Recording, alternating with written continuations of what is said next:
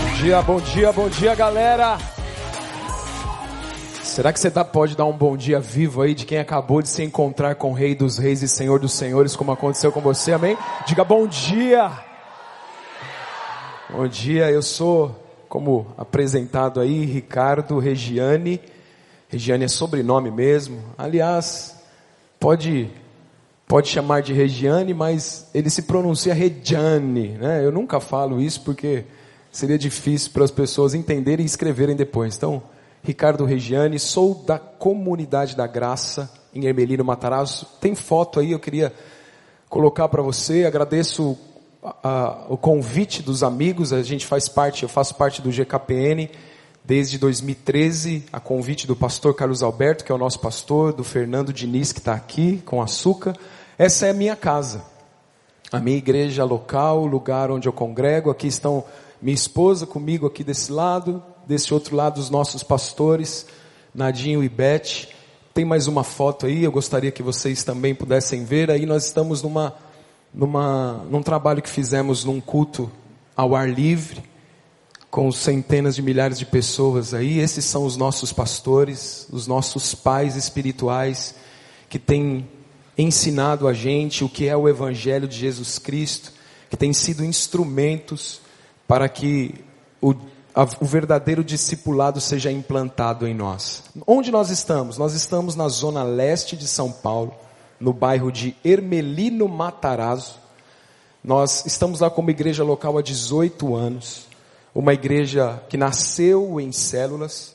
Hoje somos quase 500 células de jovens e adolescentes lá naquela região, igrejas multiplicadas. Temos aqui, o filho do nosso pastor está aqui, o Guilherme está aqui à minha direita sentado também pastoreia uma igreja que nasceu lá de Ermelino, uma igreja na cidade de Mogi das Cruzes, no interior, uma igreja com 80% de jovens e adolescentes, uma igreja viva, poderosa lá naquela região. O Senhor tem feito maravilhas apesar de nós. Deus é surpreendente e é isso que eu creio que Ele está fazendo aqui entre nós nessa, nessa manhã, nesse tempo juntos. Há uma frase que foi citada ontem, e que ela, de certa forma, ela é um norte para a minha vida e eu acredito que deveria ser um norte para a vida de todo cristão. Que é a frase que usamos aqui no GKPN, ela também está aí, se puder deixar ela projetada. Essa frase diz que cada geração, ela tem a chance, a sua chance de mudar o mundo. E essa é a nossa. Quando a gente é levado, eu não sei você, mas quando a gente é levado como fomos aqui, tão bem conduzidos, né? tomados pela mão, pelo Tom Molinari aqui, conduzidos até a presença do nosso amado, não tem outro sentido da vida se nós não vivermos para espalhar essa realidade. A vida ela só faz sentido se nós aproveitarmos a única oportunidade que temos para sermos essa, esse instrumento, para que não só nós, para que isso não pare em nós, mas para que isso seja conduzido a toda uma geração e possa abençoar os que estão em volta da gente. Nós estamos aqui num, naquilo que é, como já foi dito também, algo singular, tão pontual, tão poucos encontros como esse promovido pelo Dr. Elias Dantas, com um coração correto, despretensioso, não é? Para si próprio, mas tão com tantas pretensões para o reino de Deus. Encontros onde a gente pode ter aqui centenas de líderes de jovens de todo o Brasil. Você está liderando uma célula, está liderando, está na equipe da liderança de uma juventude de uma igreja local você que está à frente do trabalho local de juventude, nós temos a oportunidade aqui nessa, nessa sala, nesse encontro, nesses três dias, de afiarmos o nosso machado para aquilo que o Pai vai realizar nos próximos anos. Você tem noção disso? Aquilo que vai acontecer no Brasil nos próximos anos passa por você. Ah, não, por mim não, Rick. É é com fulano aqui do lado. Não, é, é por você. Aquilo que Deus fará nos próximos anos, na cidade onde você está, no estado onde você está e no Brasil, passa por você, meu amigo. Você está aqui nessa sala e você faz parte de um grupo que, por mais que a gente fale assim, poxa, mas tem milhares de, de líderes de juventude no Brasil, é verdade, mas quantos milhões de habitantes tem no Brasil? Você faz parte de um grupo seleto que tem a oportunidade hoje, no ano de 2009, de estar ouvindo as coisas e colhendo as coisas que o Brasil tem colhido a respeito do Evangelho de Jesus Cristo. E o que eu penso é que, não aquela oportunidade que foi dita ontem, né? Que Douglas Gonçalves brincou aqui, né? O demônio da oportunidade, que há nas igrejas hoje, né? Obrigado pela oportunidade. Mas essa oportunidade que está aqui, a oportunidade que nós temos de mudar a nossa geração, a oportunidade que nós temos, que nós carregamos, queira você ou não, você nasceu em Cristo Jesus? Quantos aqui são nascidos de novo? Diga eu. Se você é nascido em Cristo Jesus, você já carrega consigo a oportunidade de alterar o curso da história de outras pessoas. Porque Jesus não veio fazer outra coisa, Jesus não veio construir um ministério. Jesus não veio implantar projeto legal, bonito, que pudesse ser elogiado pela sociedade, pelos governos. Mas mais do que isso, ele veio para alterar o destino dos homens e levantar homens que iriam alterar o destino do mundo. E isso chegou até você. Nós precisamos ser despertados para essa realidade quando a gente olha para João capítulo 5. A Bíblia diz, no versículo 17, Jesus fala que ele só pode fazer o que vê o seu pai fazer. Jesus veio e ele disse: Olha, eu estou aqui no capítulo 6 de João também. Ele falou: Eu não vim aqui fazer a minha vontade, mas a vontade daquele que me enviou. Se tem uma coisa que acredito que, como líderes de juventude do Brasil, nós podemos fazer e devemos fazer todas as manhãs, como quando acordamos: Senhor, o que é que o Senhor está fazendo? Não me deixa fazer aquilo que o Senhor não está fazendo. Não me deixe entrar e começar a realizar coisas como um líder de juventude que muita gente está fazendo, mas que o Senhor não está fazendo.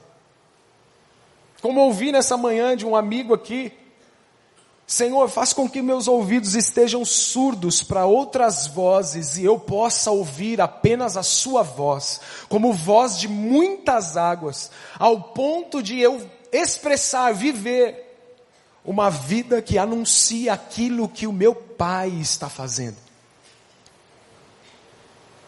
E uma boa pista daquilo que Deus está fazendo é, e eu pergunto para você, o que, que Deus fez na sua vida? Você lembra de onde Deus te tirou? Você lembra onde você estava quando Deus salvou você? Quando o Evangelho de Jesus Cristo invadiu você, mais uma pergunta, faça para você mesmo: onde você estaria hoje se não o Evangelho de Jesus Cristo não tivesse alterado o curso da sua história? Eu certamente, eu hoje sou casado, sou pai de três meninas. Eu certamente teria, provavelmente, muitos filhos por aí, uma de cada mulher.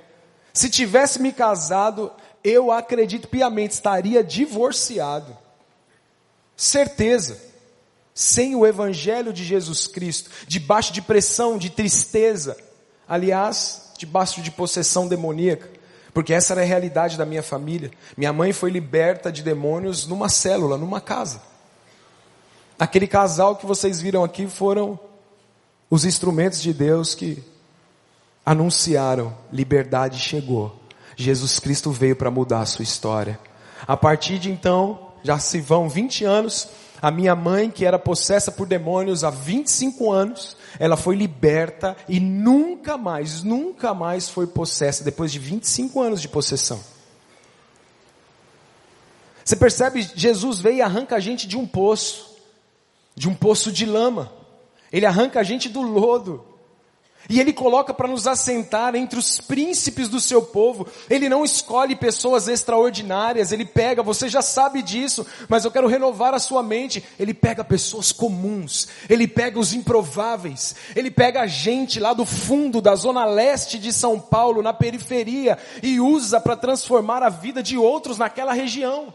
Ele pega gente endemoniada, gente que estava presa a pecados, morto e levanta para ser um luzeiro no mundo. Deus fez isso com você.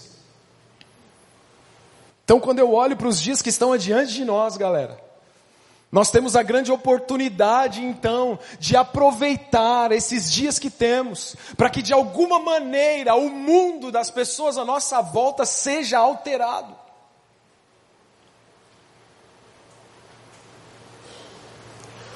Nós estamos vendo a igreja evangélica, e isso é bom, ok? Nós estamos vendo a igreja evangélica crescer em número. Mas quantos de nós já falamos isso e pensamos isso? Poxa, cresce em número, mas por que ainda não cresce tanto em influência? Cadê a influência? Cadê, cadê as manifestações disso de fato na sociedade? Eu sei que está muito melhor, a coisa está acontecendo, eu não estou aqui para dizer que não está acontecendo, ok? Mas vamos ser sinceros, isso era para estar num avanço muito mais intenso e poderoso. E eu acredito que isso é por causa exatamente dessas muitas vozes que ouvimos. Ouvimos tantas vozes, hoje, hoje através das redes sociais, não é? Está aqui, com um clique você vê o que o mundo inteiro está fazendo, o que as igrejas estão fazendo, o que outros irmãos estão fazendo, e isso é um benefício tremendo, porque isso ajuda a gente a alinhar algumas coisas.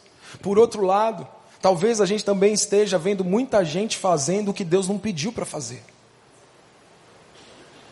Ou talvez a pessoa está fazendo o que Deus pediu para fazer, mas de longe não dá para entender direito, e a gente entende errado e começa a fazer supostamente alinhado com outros trabalhos de juventude, por exemplo, e corremos velozmente na direção errada.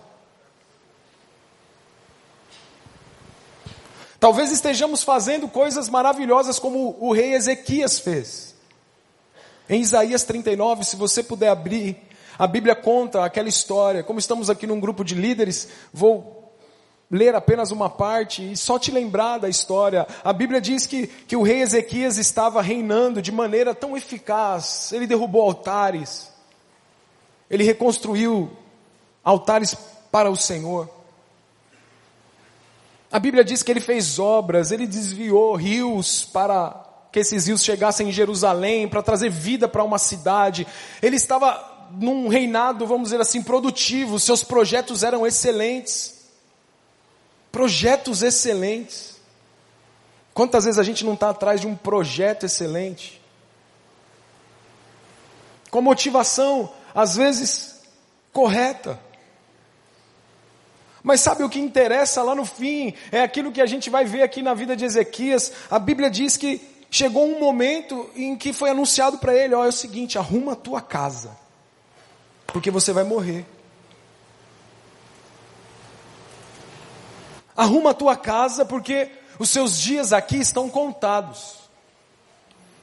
Você sabe, a Bíblia diz que ele foi lá, orou e pediu, e Deus, por misericórdia, acrescentou mais 15 anos sobre a vida daquele homem.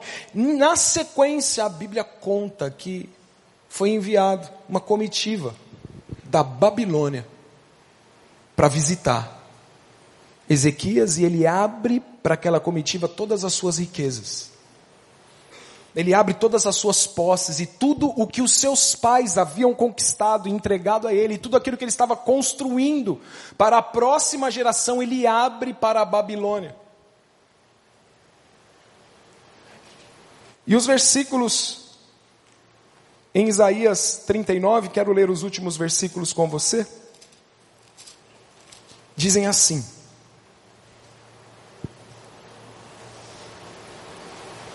Verso 5 de Isaías 39. Então Isaías disse a Ezequias: Ouça a palavra do Senhor dos Exércitos. Um dia tudo o que há em seu palácio, bem como tudo o que os seus antepassados acumularam até hoje, será levado para a Babilônia.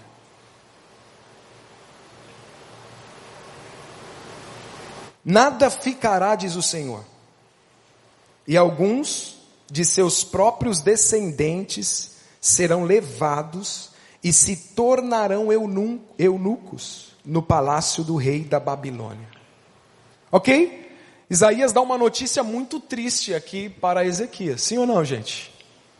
Terrível. Ele está dizendo: ó, toda a herança que você recebeu dos teus antepassados será levada. E a tua descendência, eles se tornarão escravos eunucos, quer dizer, a sua descendência não vai poder gerar, continuar, não haverá continuidade daquilo que você está fazendo, porque eles se tornarão eunucos na Babilônia.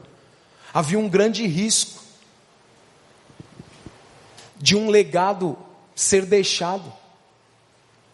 Olha as palavras de Ezequias, galera. Verso 8. É boa a palavra do Senhor que você falou.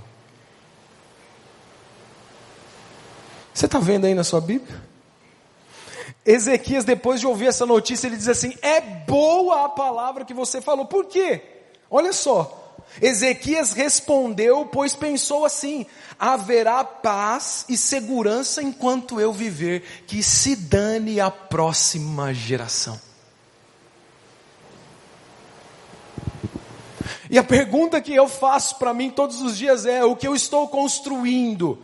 O que eu estou construindo na igreja local, local onde eu faço parte? O que eu estou construindo como GKPN no Brasil? O que eu estou construindo nas minhas relações? Está ligado àquilo que fará bem para mim mesmo? Ou ela tem o fim em perdurar, em continuar, em de fato fazer o que Jesus veio fazer? Porque esse homem chega ao ponto de dizer, ele não disse, mas ele pensou, a Bíblia diz, que estava tudo suave, se nos dias dele ele vivesse dias de glória. O que importa é se eu for, se eu, porque eu estou sendo aplaudido pelo, pelos projetos que eu fiz até aqui. O que importa é que aquele projeto social, aquela ação que eu estou fazendo, o que importa é que o trabalho com jovens na minha igreja local, a minha célula, ela está bombando. O que importa é que vá bem agora. O que importa. E você sabe, eu também sei, que isso na verdade pouco importa. Porque sucesso sem sucessor, ele é fracasso. Porque e a próxima geração? O que será deles? 1 Samuel capítulo 13, quero ler também com você. Fala sobre no reinado de Saul. Uma passagem que mostra para nós a realidade daqueles dias.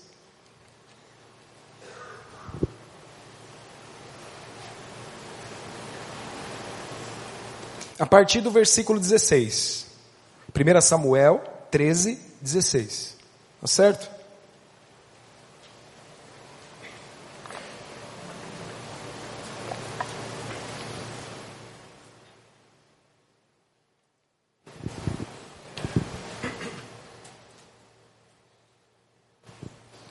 Vamos lá. Saul e seu filho Jonatas, acompanhados de seus soldados, ficaram em Gibeá de Benjamim enquanto os filisteus estavam acampados em Micmas. Uma tropa do ataque saiu do acampamento filisteu com três divisões. Uma foi em direção a Ofra e aos arredores de Sual. Outra em direção a Bet-Oron. A terceira em direção à região fronteiriça onde se avista o vale de Zeboim, durante, diante do deserto. Verso 19. Naquela época, não havia nem mesmo um único ferreiro em toda a terra de Israel. Por favor, diga assim: não havia ferreiro. E ele, o texto continua. Os filisteus não queriam que os hebreus fizessem espadas e lanças. Qual que era o objetivo dos filisteus, gente? Impedir que o povo de Deus tivesse espada e lança, armas de guerra. Assim eles tinham que ir aos filisteus para afiar os seus arados, enxadas machados e foices. Você não ouviu, nós não ouvimos aqui nem lança nem espada.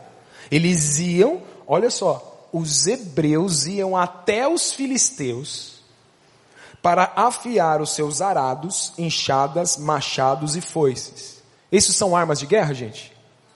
São? Não. São instrumentos de trabalho. O preço para afiar rastelos e enxadas era de 8 gramas de prata e 4 gramas de prata para afiar tridentes, machados e pontas aguilhadas. Por isso, no dia da batalha, nenhum soldado de Saul e Jonatas tinha espada ou lança nas mãos, exceto o próprio Saul e o seu filho Jonatas. Aqui a gente percebe a realidade de um exército que não tem preparo para os seus guerreiros. E o que eu gostaria de deixar para o nosso coração como uma geração que está disposta a gastar a vida em favor do Evangelho é de que não adianta nada termos noites de encontros lotados. Não adianta nada no, as nossas células, os nossos prédios de igreja local estarem cheios de gente despreparada, de gente que está pensando apenas em si. E isso vai depender daqueles que vão à frente como modelo. Eu tenho uma certeza. Dentro da sua igreja local, antes de o mundo à volta, a sociedade à volta da igreja local estar precisando de você, a sua igreja local, os membros da nossa igreja local, eles precisam enxergar em nós um modelo do verdadeiro cristianismo. Amigos, falta modelo. É desesperador ver os povos se achegando a uma igreja local, as pessoas se achegando a uma célula, e elas não têm uma referência positiva para olhar. Elas encontram uma igreja estética, elas encontram líderes estéticos, bem arrumados, adornados, mas o que elas precisam, porque elas acabaram de sair do cativeiro, elas precisam olhar e encontrar líderes que as equipam com o caráter de Cristo. Elas precisam encontrar gente que mostre para elas o verdadeiro evangelho. Os jovens da nossa sociedade estão precisando de gente de verdade. Porque as nossas referências, elas estão se tornando virtuais.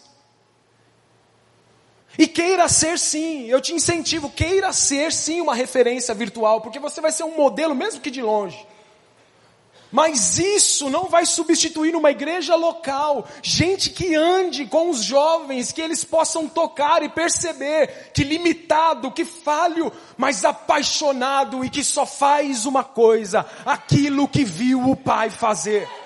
É isso que Deus espera de nós.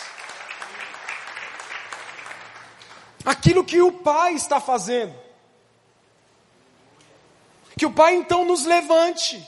Esse é o clamor do meu coração, Pai. Levanta lá em Emelino Matarazzo um exército de modelos, de gente que possa ser olhada, de gente que vive padrão do céu, de gente que não brinca com o Evangelho, de gente que não veio diluir o Evangelho e se diz apaixonado por Deus quando troca Deus por coisas tão banais. Quando na verdade está preocupado com projetos pessoais. Quando a sua busca é por um nome, um reconhecimento, por, por, Puxa, já percebeu que a gente corre o risco, principalmente os líderes principais, vocês que são líderes de juventude, a gente corre o risco de estarmos tão apaixonados pelo ministério que fazemos, que quando a gente chegar no céu a gente não vai ter nem o que fazer, porque lá não vai ter ministério. Lá não vai ter a rede de juventude. Vezes vai ficar deslocado no céu, sabe por quê? Porque a gente viveu tão apaixonado, construindo um, um ministério atuante, poderoso, vivo. Amados irmãos, o que vale, o que é igreja, são os relacionamentos, é Cristo em nós, sendo transplantado para a vida do outro, é reproduzir Cristo no outro, é viver os relacionamentos do dia a dia, onde a gente ama, perdoa, serve, cuida, zela e vê Cristo sendo formado na vida daqueles que estão à nossa volta. O resto tudo vai passar. Não fica fazendo coisas porque você quer se tornar o líder principal, porque um dia você quer ter uma rede enorme, uma rede de células lotada. Que tudo que a gente faça seja com o um coração para cumprir aquilo que foi pedido pelo nosso Pai. Que possamos gastar a nossa vida nesta realidade que está diante dos nossos olhos, porque de líderes assim, que não são exemplo, esses não, não trarão verdadeiro impacto. É como fumaça, vai passar. Paulo diz em Efésios capítulo 1: olha, vivam, vivam de maneira digna da vocação que vocês receberam, de maneira digna. Vamos acordar todos os dias, gente. Vamos acordar segunda-feira dizendo assim: eu vou viver de maneira digna do meu chamado. Eu fui chamado para multiplicar filhos para Deus sobre a terra. Eu fui, eu fui chamado para gerar Cristo no outro. Eu fui chamado para amar, servir e para que o outro seja projetado. Foi isso que Jesus fez. Jesus projetou outros homens. 2 Timóteo 2,2, acredito ser o último texto que eu leio aqui, depois quero orar junto com você. Acredito que essa manhã, ainda antes dos workshops, pode ser uma manhã de oração e de que Deus cele nos nossos corações aqui um destino poderoso para a juventude do Brasil nos próximos anos. 2 Timóteo 2,2, aquele texto de pai para filho, dito aqui por, Timó, por Paulo a Timóteo, que diz: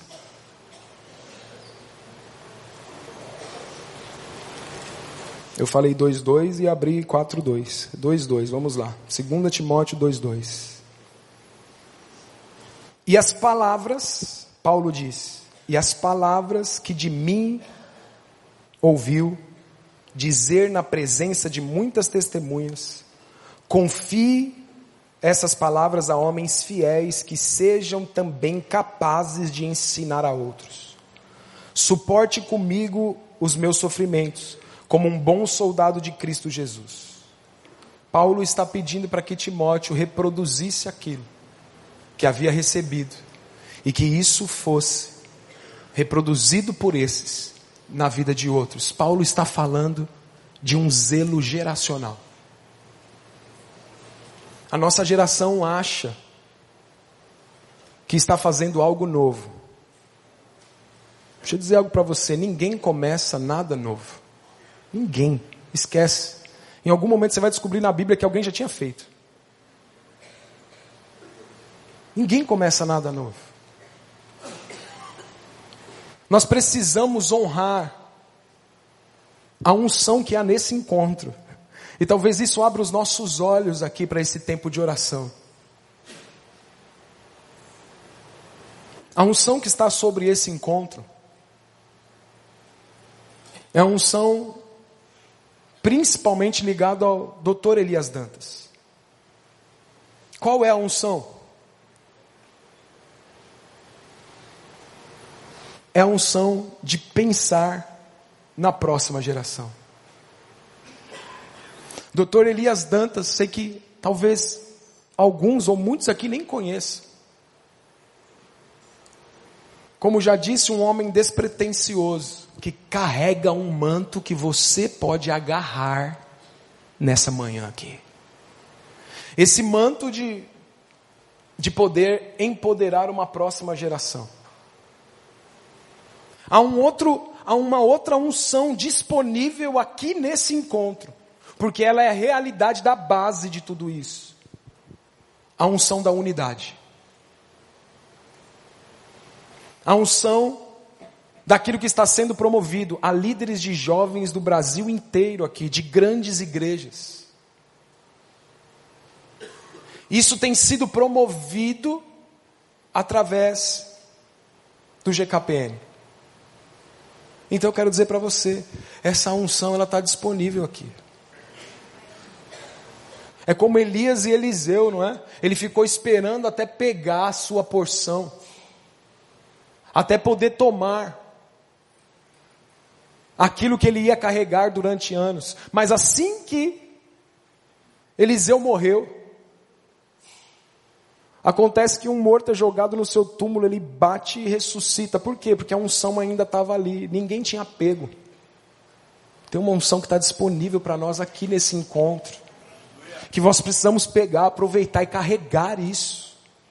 Essa unção de unidade. Sabe por quê?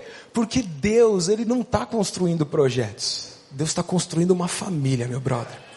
Deus está construindo unidade. No céu não, vai, não vão ter projetos, no céu vai ter uma família. No céu vão ter irmãos. E nós podemos carregar nos próximos anos esta realidade de unidade que está sendo entregue aqui. Líderes do Brasil inteiro se tornaram amigos nos últimos anos, através disso aqui. E eu quero declarar que a sua igreja local, ela vai se tornar um lugar de unidade na igreja local. A sua célula vai se tornar uma célula de unidade. E então vai partir para o bairro onde você está, a sua cidade, os cristãos da sua cidade, como está acontecendo lá em Curitiba. É isso aí, galera, demais a unidade promovida lá em Curitiba. Pastores de centenas de igrejas reunidos. Acabou. Acabou o meu ministério. Acabou o que eu estou construindo. Acabou, gente. Acabou. Vamos, vamos desmontar essa parada logo. Não fica perdendo mais tempo nisso, não. Não fica preocupado, não, na influência do seu projeto se ele não construir verdadeiros discípulos. E vamos viver essa realidade entregue para nós aqui. Vamos receber tudo aquilo que esse encontro tem para nos dar. Eu não sei se você tem essa percepção espiritual, mas para mim tem tem um manto que nos cobre aqui. A nossa paternidade. A nossa paternidade. Você tem pai. O nosso pai lá é o pastor Carlos Alberto de Quadros Bezerra, que talvez muitos de vocês conheçam. A nossa paternidade em Hermelino Matarazzo é Nadinho e Beth. A nossa paternidade como MAG, nós somos do MAG, marcando a geração. A comunidade tem uma, uma identidade para os jovens. A nossa cobertura está aqui, Fernando e Suca. Nós estamos debaixo da cobertura do pastor Elias Dantas aqui, nós estamos debaixo da cobertura do pastor Vander aqui. Gente, Deus não está nem aí com barulho, Deus não está nem aí com projeto bonito, Deus tá, Deus ele age por através desta cadeia poderosa de autoridade, de honra. Eu não sei se o Botrel está aqui ainda. Está aqui o Botrel ainda, mano? Tá? Cadê o Botrel? Se ele estiver por aqui, dá um salve aí. Está no Rio, mas não está aqui. Que pena. Então você que vai orar por nós, Léo. Sabe por quê, galera? Eu quero terminar essa manhã aqui, esse, essa parte. E gostaria muito de pedir que o Léo ore representando o Botrel. Ore por todos os líderes que participam da mesa do GKPN. Por que o Botrel? Porque o Botrel é aquele cara lá da IBC, Batista Central, em Minas Gerais, que desse grupo aqui que estava conosco lá, pelo menos quando eu comecei a participar em 2013, ele formou uma geração e passou o bastão para o Léo. O Botrel não ficou preocupado com o seu próprio nome. Eu construí todo esse ministério, vou entregar para quem? Não entrego, não. O Botrel empoderou Léo Matos e esposa, que estão virando o mundo de cabeça para baixo. Porque é isso que o Pai chamou a gente para fazer.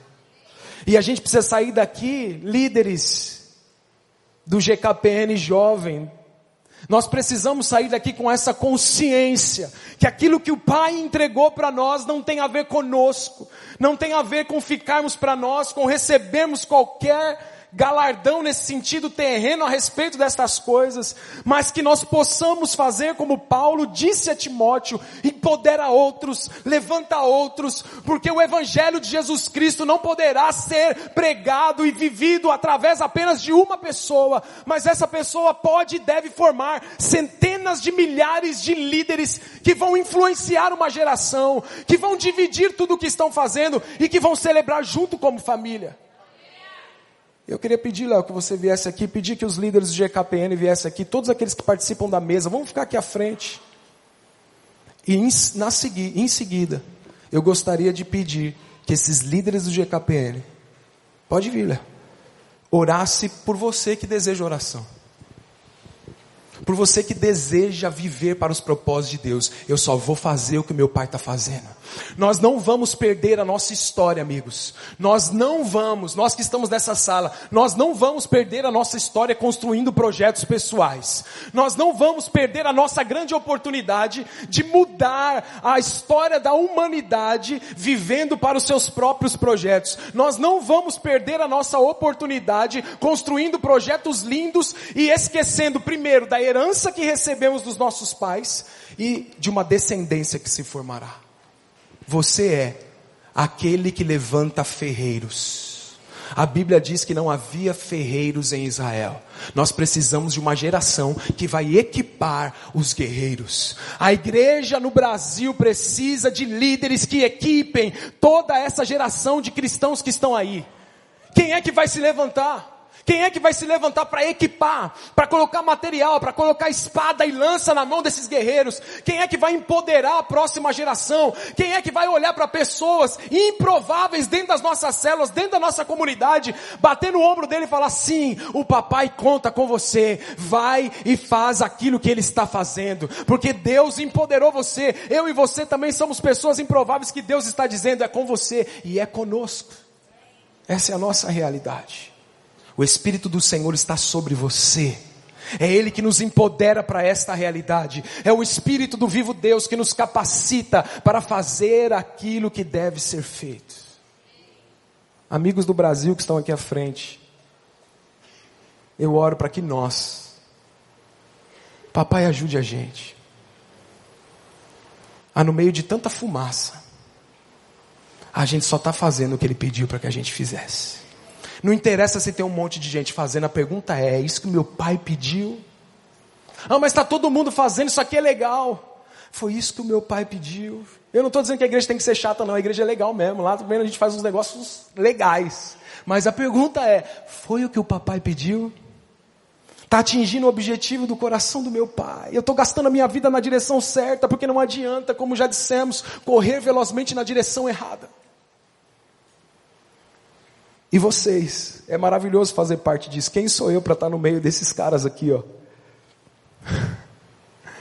Esses guerreiros que estão revolucionando o Brasil e o mundo. Nós temos um legado. Pegar aquilo que os nossos pais nos entregaram, tesouros. Nós não fizemos nada, ninguém faz nada para receber herança, é só ser filho tem um tesouro disponível para nós, inclusive aqui vindo do pastor Elias Dantas. Há um tesouro e o tesouro é de unidade. Há um tesouro aqui que é um tesouro de, de uma vida despretensiosa de projetos pessoais. Está aqui, esse manto está aqui. Vamos pegar ele nessa noite e derramar nessa noite, ó, nessa manhã e derramar. Então vamos ficar aqui até de noite então, né, gente? E vamos derramar sobre aqueles que estão aqui, em nome de Jesus. Amém? Léo, por favor, ore por nós, meu amigo. Ore por esses aqui, ó, representando essa unção do pastor Paulo Mazzoni, Botrel, Léo Matos, derrama sobre a gente, porque vocês estão vivendo, eu acredito, aquilo que o papai veio fazer nessa geração, nessa escadinha que está sendo formada. O papai está feliz com isso, é o que ele quer fazer, ele está levantando discípulos e ele vai restaurar todas as coisas. Se você pudesse, coloque de pé.